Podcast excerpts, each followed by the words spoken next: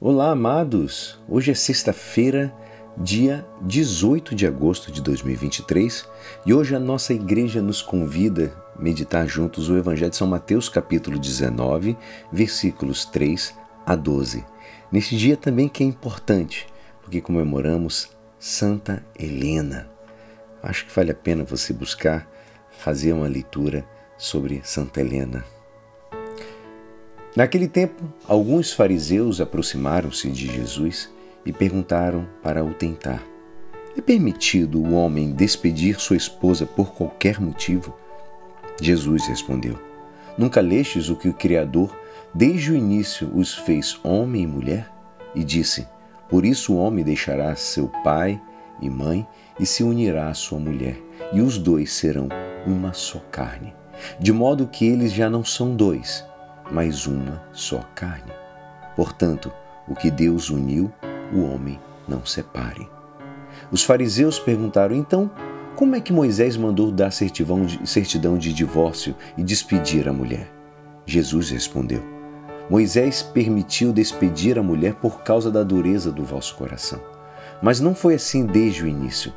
Por isso eu vos digo: quem despedir a sua mulher, a não ser em caso de união ilegítima, e se casar com outra, comete adultério.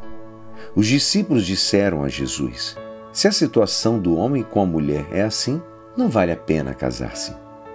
Jesus respondeu: Nem todos são capazes de entender isso, a não ser aqueles a quem é concedido. Com efeito, existem homens incapazes para o casamento porque nasceram assim, outros porque os homens assim os fizeram Outros ainda se fizeram incapazes disso por causa do reino dos céus. Quem puder entender, entenda. Esta é a palavra da salvação. Amados, hoje nós vimos Jesus respondendo às perguntas dos seus contemporâneos sobre o verdadeiro significado do matrimônio, ressaltando a indissolubilidade sua resposta, no entanto, também proporciona a base adequada para que nós, cristãos, possamos responder àqueles cujos corações teimosos os obrigam a procurar a ampliação da definição de matrimônio para os casais homossexuais.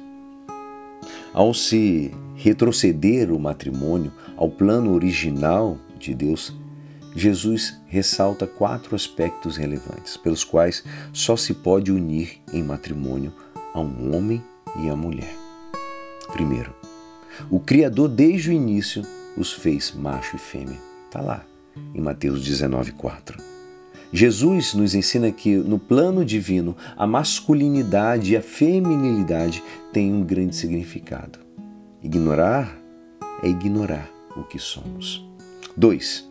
Por isso o homem deixará seu pai e sua mãe e se unirá à sua mulher.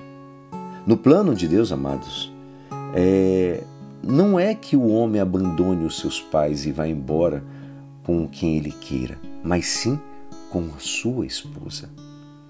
Terceiro, diz a palavra em Mateus 19,6, da maneira que já são, não são dois, e sim uma só carne. Esta união corporal vai mais além da pouco duradoura união física que ocorre no ato conjugal. Refere-se uma união duradoura que se apresenta quando um homem e uma mulher, através do seu amor, concebem uma nova vida, que é o matrimônio perdurável, a união dos seus corpos.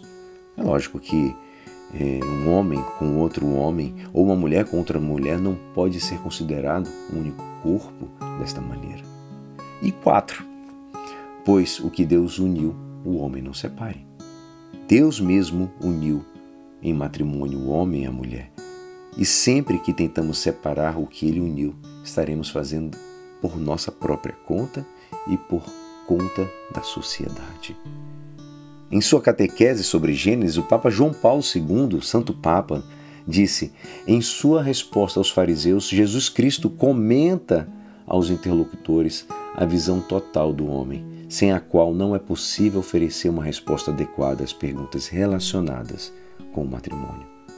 Amados, cada um de nós está chamado a ser eco desta palavra de Deus em nosso momento. Fiquemos atentos. E é assim, esperançoso que essa palavra poderá te ajudar no dia de hoje, que me despeço. Meu nome é Alisson Castro e até amanhã. Amém.